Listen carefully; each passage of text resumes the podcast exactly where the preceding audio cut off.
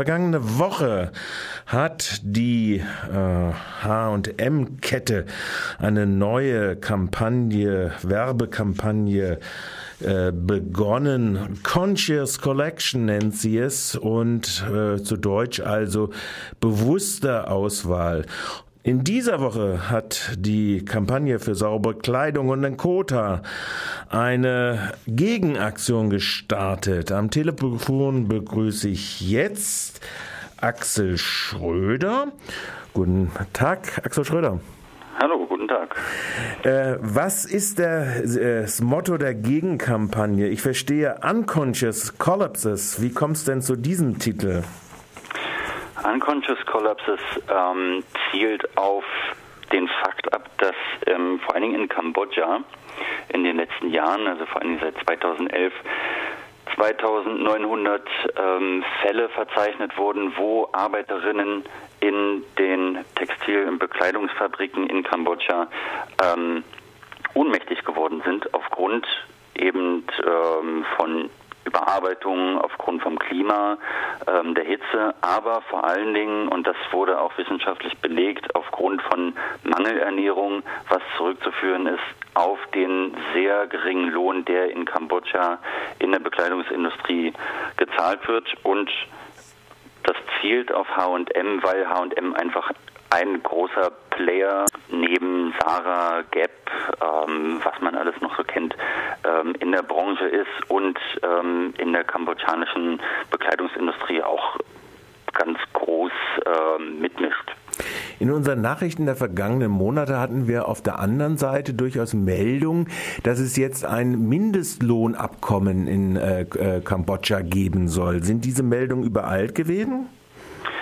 Nein, die sind nicht übereilt. Also in Kambodscha wird der Mindestlohn durch den Staat gesetzt und wird ausgehandelt mit, ähm, mit Gewerkschaften und Unternehmen. Der war bisher bzw. ist immer noch bei 61 US-Dollar im Monat. Das entspricht der Armutsgrenze von 2 US-Dollar pro Tag, ähm, die durch die UN gesetzt wurde. Der neue Mindestlohn steigt auf 75 US-Dollar pro Monat. Das entspricht dann ganzen 2,50 Dollar pro Tag. Ähm, Im Gegensatz dazu steht, dass die Gewerkschaften in Kambodscha 150 US-Dollar gefordert haben, ähm, was eigentlich immer noch nicht existenzsichernd ist. Das mhm. heißt also, der Lohn, der gezahlt wird ähm, in der gesamten Bekleidungsbranche, also der Mindestlohn, der in Kambodscha gesetzt wird, gilt nur für die Bekleidungsbranche. Ähm, der ist immer noch nicht existenzsichernd. Das heißt, dass die Familien äh, der Arbeiterinnen eigentlich nicht wirklich über den Monat kommen mit diesem Geld. Das wäre eigentlich erst äh, ab einem Betrag von 270 US-Dollar der Fall. Das wurde berechnet von der internationalen Asia Floor Wage Kampagne oder Allianz, die das in verschiedenen asiatischen Ländern berechnet hat. In Kambodscha wären das eben 270 ähm, US-Dollar anstatt jetzt 75 US-Dollar.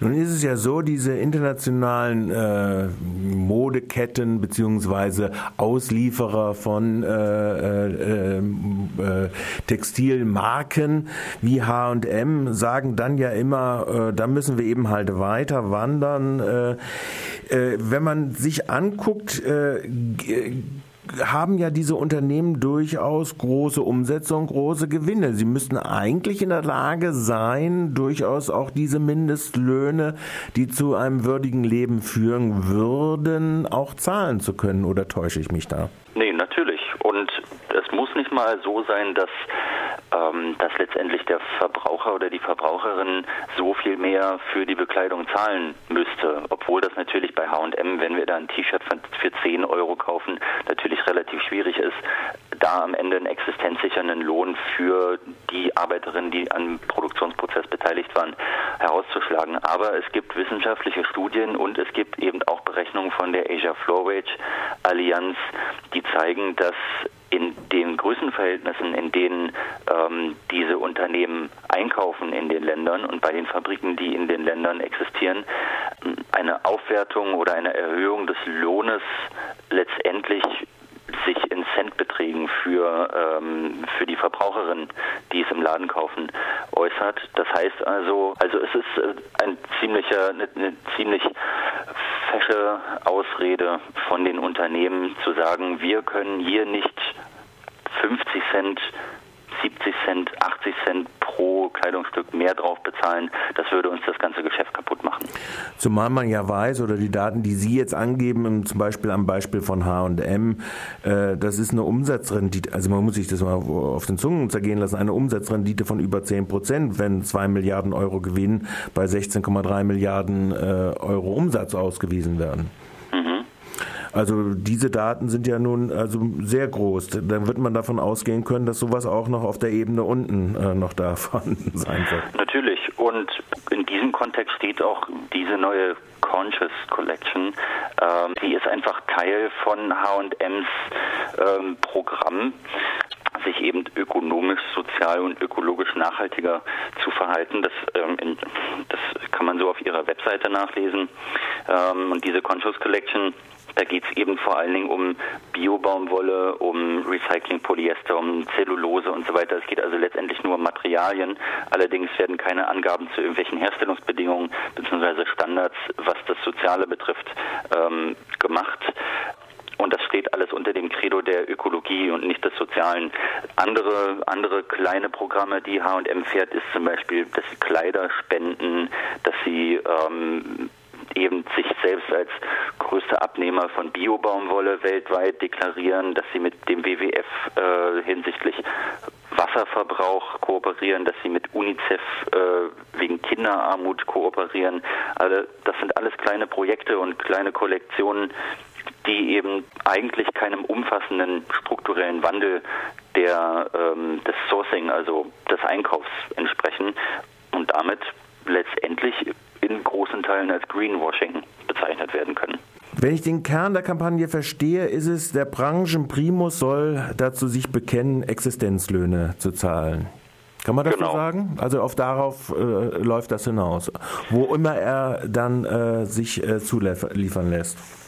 Genau, das ist richtig. Letztendlich ähm, muss man natürlich sagen, dass die Staaten, vor allen Dingen jetzt im Fall von Kambodscha, wo der Staat ähm, den Mindestlohn selber setzt, beziehungsweise nach Aushandlung mit den Gewerkschaften setzt, auch ein großes Maß an Verantwortung dafür trägt. Allerdings sind H&M Gap, Sarah und so weiter eben so große Einkäufer in dem Land und gerade in Kambodscha muss man wissen, 90 Prozent des gesamten Exports von Kambodscha ähm, besteht aus Textilien und Bekleidung. Ja. Das heißt, das Land ist extrem darauf angewiesen. Ähm, und gerade hier haben eben diese Global Player, diese großen, die großen Unternehmen auch eine Verantwortung ähm, und ein, eine gewisse Hebelkraft durch Einkaufspreise eben auch hier Verbesserungen in Gang zu setzen. Zum Beispiel ist jetzt, ähm, also es gab einmal den Fall, dass H&M, ich glaube, das war letztes oder vorletztes Jahr, äh, öffentlich an die Regierung von Bangladesch herangetreten ist und gefordert hat, den Mindestlohn zu erhöhen, damit H&M eben einen höheren äh, Mindestlohn dann auch bezahlen kann in, äh, im Land. Das ist, das mag man jetzt bewerten, wie man möchte, aber ähm, das wäre zum Beispiel einer von den Schritten, die wir weiter befürworten würden als Kampagne für saubere Kleidung und als in Kota als Trägerorganisation der Kampagne. Ähm, dass hier also mehr Bewusstsein geschaffen wird bei den Unternehmen, bei den Staaten, bei den Verbrauchern und so weiter, dass eben nicht nur die Conscious Collection als grüne Kollektion im Bewusstsein ist, sondern dass eben da auch mehr dahinter steht, mehr kommen muss. Es geht um Löhne, es geht um Arbeitsbedingungen, Gesundheit, Sicherheit und so weiter und eben nicht nur um Biobaumwolle und um recycelte Produkte, obwohl das natürlich auch wichtig ist. Wer mehr über diese Kampagne wissen will und wer sich weiter informieren will, wo findet der denn äh, Hinweise bzw. Teilnahmemöglichkeiten? Also im Internet gibt es natürlich überall Hinweise ähm, und Informationen, vor allen Dingen aber auf saubere-kleidung.de, das ist die Homepage der Kampagne für saubere Kleidung, und auf inkota.de. Ähm, als Trägerorganisation der Kampagne für saubere Kleidung. Dort gibt es eben Möglichkeiten, ähm, an Eilaktionen teilzunehmen. Das heißt, E-Mails, äh, automatisierte E-Mails an die Hersteller zu schicken, wo sie dazu aufgefordert werden, ähm, einfach ihre Versprechen, die sie machen, eine nachhaltigere Lieferkette zu forcieren, auch wirklich in die Tat umzusetzen und das eben nicht nur als Greenwashing, sondern wirklich in einer tiefen Struktur. Für diejenigen, die ein bisschen Englisch können, gibt es, glaube ich, auch noch die äh, Webpage von äh, der Asia Floor Wage Alliance, äh, die, glaube ich, so zusammengeschrieben äh, äh als Adresse hat. asiafloorwage.org. Das ist asiafloorwage.org, genau. Ähm, Dazu gibt es aber dann noch in, ähm, da gibt es noch einzelne Blogs, vor allen Dingen auch in Kambodscha hat ähm, ein Asia Floor Wage Volkstribunal stattgefunden im letzten Jahr, Anfang letzten Jahres. Die haben einen eigenen Blog dazu eingerichtet, wo eben mehr Informationen dazu sind, was die Arbeiterinnen eigentlich fordern, was sie bewegt, was sie für Probleme durch ihre Arbeit in den Textilfabriken ähm, haben. Sehr zu empfehlen. Ähm, das muss man dann einfach mal in der Suchmaschine nachschlagen. Ich habe die Adresse jetzt nicht im Begriff, äh, im Kopf, aber das ist Asia Flow Wage Cambodia. Okay, dann bedanke ich mich ganz recht herzlich bei Axel Schröder. Er ist in Kota Vorstandsmitglied und Mitarbeiter in der Clean Clothes Campaign, wenn ich das richtig sehe, für diese Informationen zum aktuellen Stand der Auseinandersetzung, insbesondere auch mit dem äh, Einzelhändler H und M. Dankeschön.